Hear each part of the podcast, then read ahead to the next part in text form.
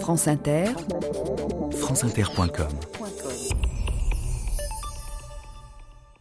Bonjour, aujourd'hui l'histoire d'un château devenu une prison, la Bastille. Monsieur de Malzerbe disait à Maurepas qu'il fallait engager le roi à aller voir la Bastille. Il faut s'en garder, répondit Maurepas, il ne voudrait plus y faire mettre personne. Chamfort.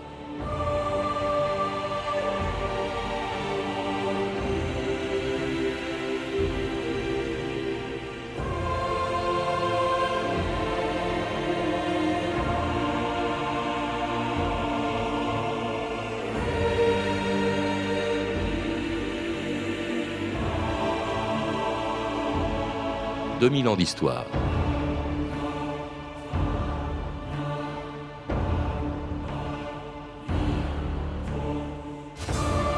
La Bastille aura eu ce destin singulier d'entrer dans l'histoire au moment où elle disparaissait des rues de Paris.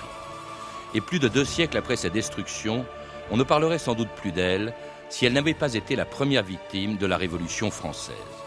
Mais on oublie souvent qu'avant d'être le symbole de l'arbitraire royal, ces huit tours impressionnantes et ces murs de 24 mètres de haut n'étaient destinés qu'à protéger Paris. Ce n'est que sous Louis XIII, trois siècles après sa construction, que la Bastille est devenue une prison permanente. Non pas le cachot sordide décrit par ceux qui s'en sont emparés en 1789, mais une prison destinée surtout à des personnages aussi illustres que Fouquet, le duc de la Rochefoucauld, le masque de fer, Voltaire, le cardinal de Rohan et même le marquis de Sade.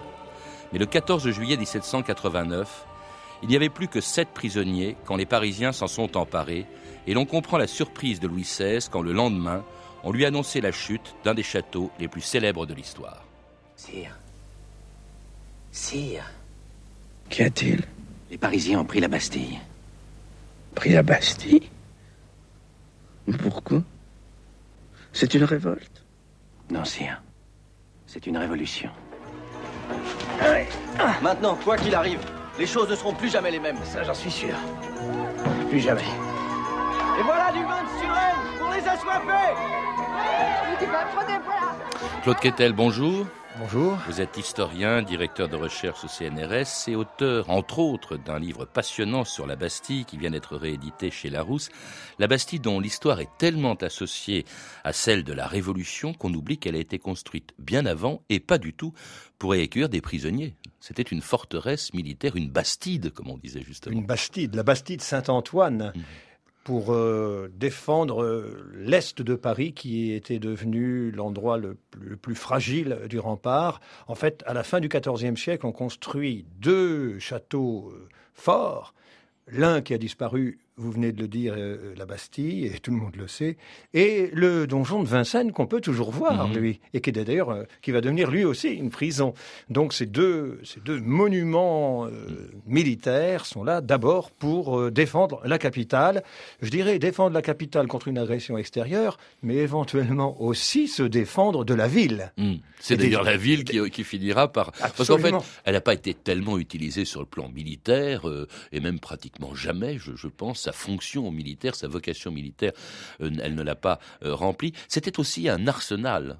C'était un arsenal. Pour la fonction militaire, je préciserai tout de même qu'elle a été attaquée souvent. Elle a été souvent assiégée oui, mais pas et par... s'est toujours rendue. C'est-à-dire dès le XVe siècle, les Armagnacs contre les Bourguignons, enfin bref, on voit Non, je pensais à une invasion extérieure, ah, non, non, non, de non, Paris. Non, non, dans les guerres civiles, enfin, ou les guerres de religion, elle est sans arrêt assiégée et sans arrêt, elle se rend. C'est-à-dire que quand elle va se rendre le 14 juillet 89, c'est à la suite d'une longue tradition de, de, reddition.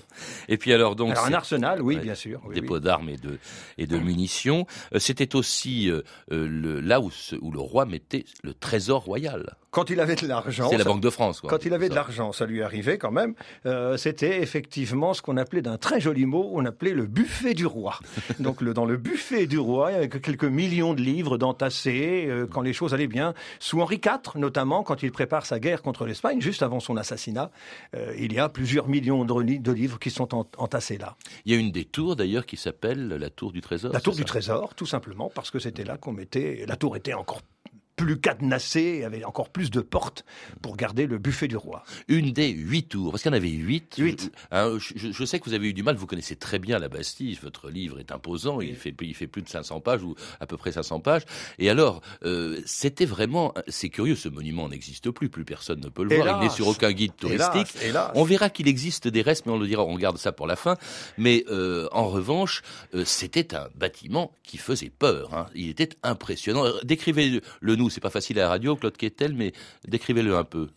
Vous, avez tout de suite parlé déjà d'un un château qui fait 24 mètres de hauteur. Les, murs, on les mesurait pas de l'extérieur, mais enfin faisaient tout de même à la base 8 mètres de large. Euh, au sommet des tours, il faisait encore 3 mètres d'épaisseur. Et surtout, c'était une espèce de double système. C'est-à-dire, au début, c'est une porte. La Bastille est une porte, donc elle euh, qui permet de passer euh, d'intramuros à, l'inconnu. Ah, parce qu'à l'époque, c'était la limite de Paris. C'est la limite de Ouais. Paris. Et donc, euh, c'est une double, une, double, une double tour qui défend l'entrée, une double tour de l'autre côté. Et puis alors, pour faire bonne mesure, on a mis encore deux autres tours et on a relié avec des murs. Donc, c'est le plus gros château fort de l'époque. Et puis alors un château qui fait peur, surtout quand on commence, quand il commence à être utilisé occasionnellement comme une prison dès le règne de Louis XI. Ah ben, tout cela est magnifique, monsieur le prévôt des marchands. Et je vous en fais mon compliment bien sincère. J'aimerais voir une cellule. Ouvrez-nous la plus belle, euh, la 5. Passez. Ah oui, oui. Il m'apparaît que celle-ci réunit toutes les qualités. Salubrité, aération, épaisseur des murailles, solidité à toute épreuve des barreaux, et j'irais même jusqu'à dire euh, confort. Depuis douze ans, sans me lasser, je m'égosille à plaider pour les pauvres gens, contents de famille et non pas de logement. Ils ont maintenant de quoi se loger. On leur a construit la Bastille. Et c'est une voix qu'on n'a pas du tout l'habitude d'entendre chanter, celle de Gérard Philippe dans un film de Sacha Guitry, Si Paris nous était compté, où on entend dire quel confort sous Louis XI. Non, quand même pas. On a souvent dit que c'était une, une prison de luxe, pas sous Louis XI. Pas sous Louis XI, c'est même sous Louis XI qu'il y avait ces fameuses fillettes euh, du roi, c'est-à-dire euh, une cage de fer. C'est-à-dire que la prison était un peu, la tour, les tours commençaient à se délabrer un petit peu parce que la fonction militaire commençait à tomber un petit peu en désuétude. Et ma foi, le roi trouve que c'est pratique d'y mettre des prisonniers parce que c'est un endroit fort, euh, donc où on peut enfermer les gens avec un peu de, de solidité et de certitude.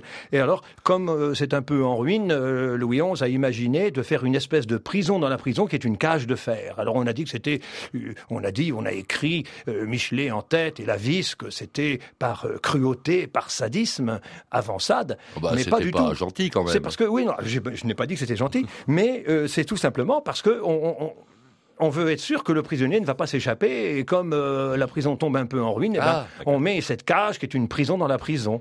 Alors cela dit, cette prison devient une prison permanente. Sous Louis XI, c'était pas encore définitif. Sous Louis XIII, ça deviendra une prison permanente qui a accueilli, je crois, en 130 ans, 5000 prisonniers. Oui, presque Et- plus même. Et avec 5000. une- 5200 et quelques, je crois, et surtout avec euh, une méthode qui évidemment a aussi nuit à la réputation non seulement de la Bastille mais de l'Ancien Régime, la fameuse lettre de cachet. Oui, alors si je peux me permettre, je dirais c'est normal. C'est Ah bon normal, mais c'est normal. Vous- vous- Quand on est historien, euh, on ne porte pas de jugement on- et on ne met surtout pas les lunettes de notre époque pour, euh, pour juger et pour euh, voir ce qui se passait des siècles et des siècles auparavant. À l'époque, c'est la prison du roi. C'est-à-dire que le roi emprisonne là ses prisonniers.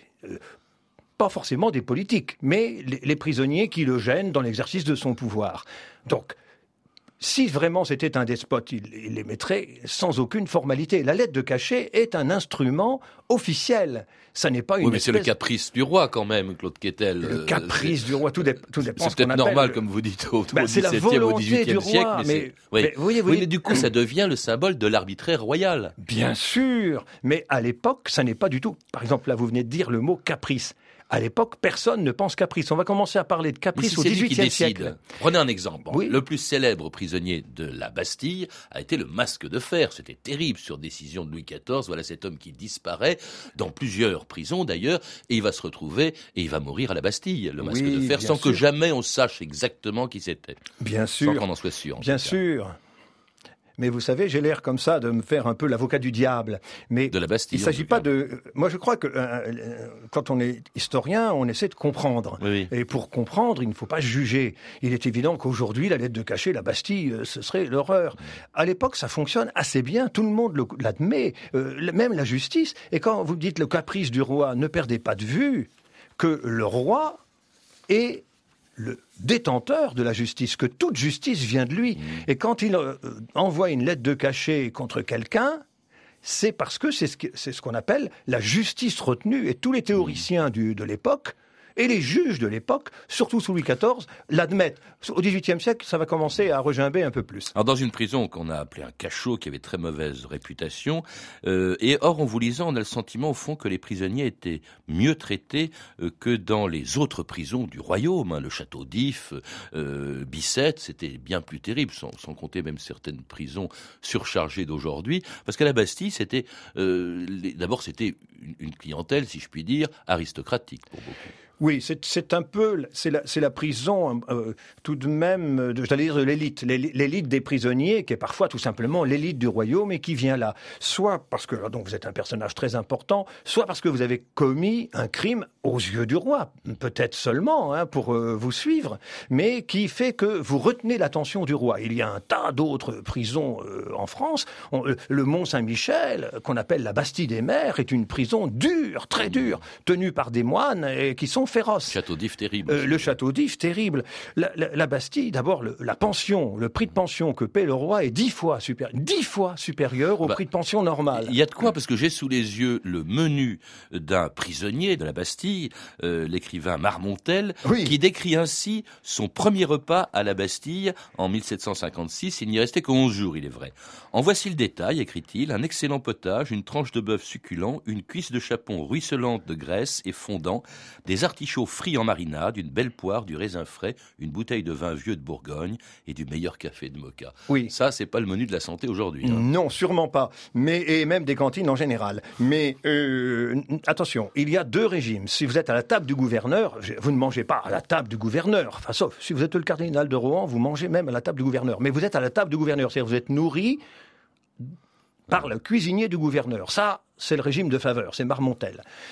Mais même si vous n'êtes pas à la table du gouverneur, vous êtes dix fois mieux nourri parce que vous avez une pension qui est dix fois supérieure. Le vin de la Bastille est remarquable. Le seul qui n'a pas trouvé que le vin de la Bastille était bon, c'est euh, Sade. Sade va faire venir son vin de Provence, ce qui, euh, par parenthèse, prouve qu'on est quand même à l'écoute des prisonniers, puisqu'on laisse certains prisonniers faire venir leur vin, leur propre vin. Mais le vin de la Bastille était remarquable. Je ne l'ai pas bu, mais je, je suis sûr qu'il était remarquable. Alors Sade, le basque de fer, il y en a beaucoup d'autres, on en citera quelques-uns, font partie justement des clients, si je puis dire, des pensionnaires de de, la Bastille, beaucoup aussi euh, pour délit d'opinion, euh, comme le fut un autre, plus célèbre encore que Marmontel, mais encore inconnu quand il est entré pour la première fois à la Bastille. Embastillé pour un pamphlet, dont je ne suis pas l'auteur. Vous n'en êtes pas surpris, je pense. Je ne peux plus m'étonner de rien, monsieur. Quoi qu'il en soit, je suis prié d'avoir pour vous tous les égards possibles, à telle enseigne qu'il vous est parfaitement loisible de faire venir de l'extérieur tout ce dont vous auriez besoin. Et s'il vous plaît de conserver auprès de vous votre laquais, ne vous en privez pas. Écrivez. Date et lieu de naissance Alors, né à Paris le 20 février 1694. Au nom, prénom et surnom Harway, François-Marie. Et même à ce propos, euh, puis-je vous demander d'être inscrit sous un faux nom, par égard pour mon père? J'y consens volontiers. Vous prenez pour pseudonyme hmm. Voltaire. Donc, à dater d'aujourd'hui, je deviens inconnu, sous le nom de Voltaire. Conduisez Monsieur de Voltaire à la cellule numéro 20. Hmm, c'est la meilleure? Elle est celle où mourut l'homme au masque de fer. Je n'en veux pas d'autre. Elle est par excellence celle des anonymes. les, dialogues de Guitry, c'est assez joli. Cela dit, c'est vrai, Voltaire est, même, passé deux séjours à la Bastille. Deux fois, deux fois, deux fois. Et c'est lui qui, d'ailleurs, ensuite va écrire un poème où il va créer le verbe embastiller. C'est ah, Voltaire qui, qui était l'auteur du, du, verbe, le créateur du verbe embastiller. Mais ça a plutôt assis sa réputation littéraire, euh, ne serait-ce qu'en lançant le mot Voltaire, même s'il n'est pas tout à fait exact qu'il a demandé à être enfermé sous le nom de Voltaire. Il n'était pas très connu, je crois, la première fois qu'il est entré à la Bastille. Il beaucoup, beaucoup, moins célèbre, et pendant un certain temps d'ailleurs, qu'un autre, euh, qu'un autre embastillé, euh, dont vous parlez beaucoup, euh, Claude Quetel, et qui était très connu à l'époque, et c'était un certain Latude, ah célèbre d'abord pour avoir été le pensionnaire qui est resté le plus longtemps à la Bastille. Alors Latude, il est célèbre pour un tas de raisons. mais Pourquoi d'abord a-t-il été embastillé? Alors, il a été embastillé parce qu'il a envoyé un faux colis piégé à la marquise de Pompadour. Alors, dire pourquoi faire? Pour lui faire peur? Oui, justement, pour lui faire peur. Et ensuite, il s'est cru malin en dénonçant un inconnu terroriste qui aurait envoyé ce colis piégé. Il espérait une récompense. Mais la police était très bien faite à l'époque, et par conséquent, on a mis quelques jours pour savoir que c'était lui qui avait envoyé le faux colis piégé. Alors, on le met à la Bastille, pas parce que c'est un personnage important, vous voyez, mais là parce que il a menacé quelque part la sécurité du roi. Louis XV et Madame de Pompadour ont été très inquiets parce que pendant un moment on a cru que ce colis était effectivement piégé. Et au lieu de, dire la vérité, il va laisser entendre qu'il euh, y a d'autres personnages mmh. beaucoup plus importants derrière tout ça. bref, ça, on, le coffre. Ça, c'est la meilleure façon de rester à la Bastille. C'est parce que le lieutenant de police, qui interroge régulièrement les, prisonniers, pense qu'il y a euh, d'autres renseignements à tirer. Alors, l'autre raison pour laquelle il est célèbre, c'est que c'est le roi de l'évasion. Il était à Vincennes, il s'est évadé deux fois de Vincennes et il va s'évader. Alors ça, c'est le must, le fin du fin. Il s'évade de la Bastille. Il s'évade de la Bastille. C'était impossible, c'était plus difficile qu'ailleurs C'était très difficile. Il y a eu en tout six évasions pour 6 000 presque 6 000 prisonniers, et surtout les trois ou quatre premières, c'est au XVe siècle, au XVIe siècle, parce que on entre dans la Bastille à peu près comme dans un moulin, et les familles euh, viennent voir les prisonniers, et donc les évasions étaient euh, entre guillemets, relativement facile. Là, on est en 1756, on est dans une, nuit de février 1756, et là, c'était beaucoup plus difficile. Euh, Latude et son compagnon de cellule euh, d'Allègre ont mis quand même trois ans à préparer leur évasion, et en mmh. construisant morceau par morceau une échelle de corde qu'on peut visiter encore aujourd'hui au musée Carnavalet. Alors, il y en a d'autres, hein, de, pas d'évadés, parce qu'il y en a très peu, je crois que c'est un des seuls cas, vous le dites, mais euh, d'autres prisonniers illustres. Il y a eu le marquis de Sade, il y a eu Mirabeau, euh, il y a eu euh, avant eux le duc de la Rochefoucauld, il y a eu le cardinal de Rohan hein, à cause de, de l'affaire du, collier. Il y en a en revanche qui n'appartiennent pas au gratin de la société de l'époque. Ce sont les droits communs. Encore que dans le cas de Sade, je crois que c'est pour un crime de droit commun, tout simplement ses écrits, qu'il a été arrêté. Mais il faut rappeler quand même qu'on n'entrait pas à la Bastille simplement parce qu'on était un, opposant à la monarchie. Non, les, politiques, euh, euh, ce qu'on peut appeler les politiques, parce que les politiques, ça peut être alors un, conspirateur, mais ça peut aussi être un mousquetaire euh, qui a fait du grabuge dans les couloirs du Louvre ou de Versailles. Donc politique au sens large, c'est pas, on va dire, c'est 10%, 10% des, des, des embastillés. Donc 90% des embastillés ne sont pas des politiques. Alors, euh, ce sont des délires, euh, délits pour l'époque, j'y reviens, religieux, vous êtes protestant après euh, la révocation de l'édit de Nantes, bon, vous avez la Bastille, janséniste, mais aussi, comme vous dites, les droits communs, les plus importants d'entre eux étant les fameux nouvellistes. À l'époque, il y a un délit terrible qui a commencé dès Louis XIV, mais alors sous Louis XV et sous Louis XVI, c'est encore pire, ce sont les fameuses nouvelles à la main, c'est-à-dire qu'il y a des abonnés, vous écrivez, vous avez, vous avez envie d'écrire des potins et des méchancetés, vous écrivez ça sur une feuille, vous avez 25 ou 30 euh, employés qui recopient, et c'est vendu à des abonnés alors évidemment, ah, c'est souvent des attaques contre le régime. Ah oui, des, pamphlets. Alors, il y a des faussaires aussi, il y a des contrebandiers, dites-vous. Il y avait évidemment très sévèrement réprimé à l'époque, il y avait des avorteurs, il y avait ce qu'on appelait les sodomites, la sexualité, l'homosexualité était un crime à l'époque. Il y avait des, cas quand même qui sont euh, pathétiques, les fous. Et vous distinguez, Claude Quetel, les fous parce qu'ils sont, ils ont été enfermés à la Bastille parce qu'ils étaient fous, et les fous après. Ah oui, C'est-à-dire ceux qui deviennent fou, fous oui. à cause de la Bastille. Oui. C'est ce qui prouve quand même que c'était pas une prison modèle. Bah, c'est-à-dire, on devient, on peut devenir fou à la Bastille. Bah, d'abord, vous savez, si vous êtes, si vous êtes, euh, permettez-moi, euh, de- de- En Bastillé, Euh, euh, elle existe de plus. considérer hein, que donc vous vous mettez euh, dans la, dans la peau de quelqu'un qui est déjà un, un petit peu agité avant d'entrer à la Bastille. Bon, il est certain que euh, la prison de la Bastille, même si le vin y est bon, est quand même quelque chose de terrible. Et les, les demi-fous euh, deviennent fous entiers très souvent une fois qu'ils sont embastillés. Mais la folie à l'époque n'est pas du tout euh, faite pour euh, attendrir le régime. On parlait de Latude tout à l'heure. Latude, d'une certaine façon, c'est un demi-fou. Mais ça ne rassure pas le- pouvoir du tout, ça. Le pouvoir a très peur des fous, parce que si vous mettez dehors un fou qui a fait plus ou moins semblant de menacer le vie du roi, qu'est-ce qui vous dit qu'il ne va pas recommencer? Donc, on le... alors lui, il reste longtemps à la Bastille. En général, on sort assez vite de la Bastille. La durée moyenne, c'est quoi? 5-6 mois?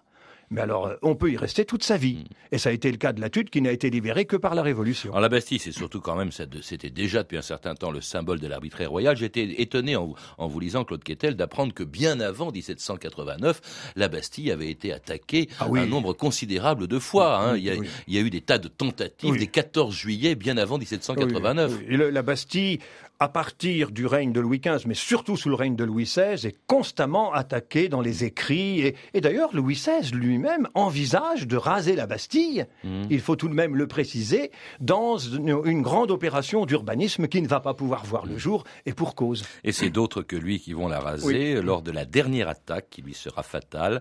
Euh, c'est bien entendu celle du 14 juillet 1789 quand son gouverneur, Jordan de Launay, tentait vainement de résister aux Parisiens insurgés. La Bastille est sur notre district. Et le district exige que l'on ouvre les portes de la Bastille au peuple. Ouvrir les portes au peuple, il n'en est pas question. Et ça Au créneau, vous autres En joue Vous n'allez pas faire tirer? Rassurez-vous, je veux seulement leur montrer que la Bastille est capable de se défendre. Monsieur le gouverneur Si vous ne faites pas tirer, nous sommes perdus. On joue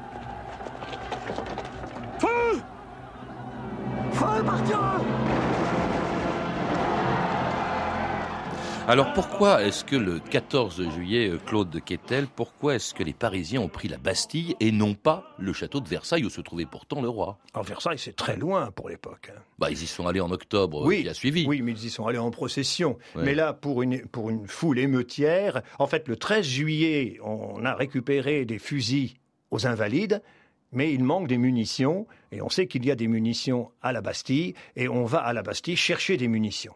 Oui.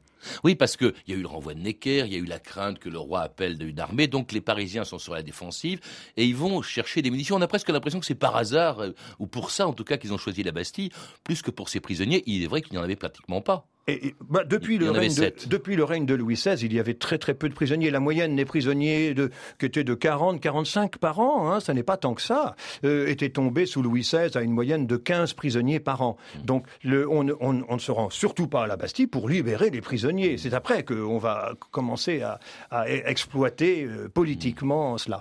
Et quand elle est prise, donc elle s'est rendue. Hein, vous dites rendue Delaunay qui ne voulait pas tirer, Non. euh, s'est rendu. Enfin, il y a eu quand même quelques tirs, Oui. mais lui-même en a été victime puisqu'il a été décapité le, le soir même. On libère les prisonniers. Euh, il y avait euh, effectivement Sept. deux fous. Euh, il y avait un, un aristocrate qui avait été euh, embastillé à la demande de sa de famille, famille, d'ailleurs, oui, hein, pour crime sexuel pour crime probablement. sexuel. oui. Et puis alors il y a eu quatre, euh, quatre faussaires Oui, qui se sont empressés de Ils ont, décamper, ils ont disparu. hein, parce qu'ils étaient vraiment des faussaires. seuls, les seuls qui, qui n'ont pas disparu, euh, ce sont les fous. Parce que les fous, comme par, les- par définition, ne savent pas qu'ils sont fous. Alors eux, on les a trimballés euh, euh, euh, en liesse à travers toute la ville. et puis, d'un seul coup, on s'est dit, mais qu'est-ce qu'on va en faire? Et on les a mis à Charenton ensuite, bien sûr. Mais je crois d'ailleurs qu'il y a eu un brevet de vainqueur de la Bastille qui a été décerné, 662 noms ou plus de 600 noms. Ah oui, oui, oui. Hein, et alors surtout une chose extraordinaire qui m'a fait penser au mur de Berlin, on l'a détruit. On la coupe en morceaux, si je puis dire, et on en vend des morceaux dans toute la France. Là, il y a Oui. eu un homme d'affaires qui a fait une très belle affaire. Palois. Palois. Il s'appelait Palois. Le, le patri- Palois patriote, oui, qui a eu l'idée parce que d'un seul coup, la foule, enfin, dès le lendemain, la foule a commencé à détruire euh, ce, ce- ce monument du despotisme royal. Et euh, Palois s'est dit, mais c'est idiot, euh, il faudrait garder des souvenirs de tout ça. Et alors, dans un premier temps, avant, après, il va se contenter d'envoyer des pierres toutes bêtes, mais dans un premier temps, il va faire sculpter dans chacune des pierres une petite Bastille. C'est une pure merveille. Je crois qu'il y en a une aussi au musée Carnavalet. Je fais beaucoup de publicité pour le musée Carnavalet, mais je crois qu'on en voit aussi une au musée Carnavalet. En tout cas, la, la Bastille, évidemment sert de symbole euh, à cette révolution. Euh, elle incarne tous les méfaits de l'ancien régime. Oui. C'est ce que va écrire d'ailleurs au XXe siècle Michelet qui disait cette prison de la pensée fut entre toutes les Bastilles, exécrable, infâme et euh, maudite. Euh, C'est vraiment une réputation euh, qu'elle a conservée pendant très longtemps et elle a été détruite, mais elle va exister, elle va continuer d'exister. Elle devient le théâtre de grandes manifestations populaires, dont la plus célèbre au XXe siècle fut sans doute celle du 10 mai 1981, quand à la télévision, Jean-Marie Cavada annonçait le résultat de l'élection présidentielle. Voilà l'estimation. 20 heures, François Mitterrand aurait obtenu, selon la Sofrèche, 51,7% et Valéry Giscard d'Estaing aurait obtenu 48,3%. Dans cette hypothèse, François Mitterrand deviendrait le nouveau président de la République. Tout de suite, la Bastille en direct à Paris où les dirigeants du Parti Socialiste avaient appelé à une manifestation que voici? La fête euh, qui est une liesse populaire et en même temps qui tient un petit peu du meeting, parce qu'on voit partout des drapeaux qui représentent toutes les tendances de la gauche, et en même temps des drapeaux aussi euh, des écologistes, des drapeaux verts, des drapeaux rouges, des drapeaux bleus et rouges, etc. Et euh, au pas de la colonne de juillet où je me trouve, vous entendez un orchestre qui s'est installé et qui va animer une fête qui va durer probablement toute la nuit. Et oui, le château de la Bastille a disparu, mais il reste la place de la Bastille Eh oui. Et la colonne de juillet. Alors moi j'ai cru là pour la première fois quand je l'ai vu, quand j'en ai entendu parler, que c'était pour célébrer juillet 89. Pas du tout, Claude Quetel. C'est pour euh, commémorer la révolution euh, des, des journées de juillet. 1830. Oui. Et alors bon, il y a eu des projets parce qu'évidemment on s'est demandé après qu'est-ce qu'on va faire de cette place de de la Bastille? Après l'avoir détruite, elle reste vide et puis il y a un projet insensé, c'est la construction d'un immense éléphant. Oui, c'était une idée de Napoléon, une idée de, Napo- de Bonaparte, Mhm. dans- de, de faire un, énorme éléphant. euh, Pourquoi un une éléphant réminiscence probablement de sa campagne d'Égypte, euh, dans laquelle par ailleurs il n'y avait pas d'éléphant. Mais euh, ça a failli se faire. Il y a eu un éléphant, il y a eu une maquette un sur un en plâtre. Euh, qui a été et en bois, qui a, qui a été dans un petit coin de la place pendant des années et des années et des années, qui était devenu un vrai repère de rats et dans lequel Victor Hugo fait loger dans Les Misérables euh, Gavroche. Alors justement, c'est la révolution de 1830 et on décide pour commémorer la révolution, les journées de juillet 1830, on décide, un roi décide, hein, c'est Louis-Philippe, c'est Oui. quand même marrant, décide de construire justement la colonne de juillet Voilà. sur la place de la Bastille. Et, et comme vous le venez de l'évoquer, ça va euh, depuis la Bastille, la place de la Bastille, la colonne de Juillet est devenue le rendez-vous. Le, tous les grands rendez-vous républicains ont lieu là, même si un mauvais esprit, mais je ne me souviens pas lequel, parlant de, vous savez, de la statue de la liberté qui est tout en haut. euh, il disait, euh, bah, vous voyez, elle est toujours un petit peu en équilibre. Et ce mauvais esprit disait, oh, ça symbolise bien la liberté en France qui a toujours l'air d'être prête à s'envoler. Hmm. Lieu de manifestation euh, euh, important, elle reste gravée dans les mémoires justement cette Bastille sur la place où elle n'existe plus, et elle est même, je crois, gravée dans le sol. Claude Quetel, il reste des traces de cette Bastille. Oui, euh, les, urbanistes ont eu la bonne idée de, refaire le plan de la Bastille avec des pavés de couleurs différentes. Donc au, débouché de la rue Saint-Antoine, euh, on, a là le- le plan initial de la Bastille. Puis pour les amateurs de vestiges, dont je suis, mais ça, ça n'étonnera personne, il y a aussi la base de la tour dite de la Liberté. Là aussi, ça n'est pas liberté à cause du 14 juillet 89, c'est parce que c'était la tour où les prisonniers avaient le droit de se promener sur, le haut de la Bastille. Et donc elle se trouve au square Henri Galli en face du métro Sully-Morland. Et elle se trouve aussi dans votre livre, euh, Claude Quetel, une remarquable histoire de la Bastille, l'histoire véritable de la Bastille qui a été publiée chez Larousse. Vous avez pu entendre des extraits des films suivants, Si Paris nous était compté, de Sacha Guitry chez René Château Vidéo, et La Révolution française, les années-lumière de Robert Enrico aux éditions Ariane Vidéo. Toutes ces références sont disponibles par téléphone au 32 30, 34 centimes la minute ou sur franceinter.com. C'était 2000 ans d'histoire, à la technique Ludovic Aslo et Antoine Viossa, documentation Emmanuel Fournier, Claire Destacan et Mathieu Menossi, une réalisation de Anne Kobilac.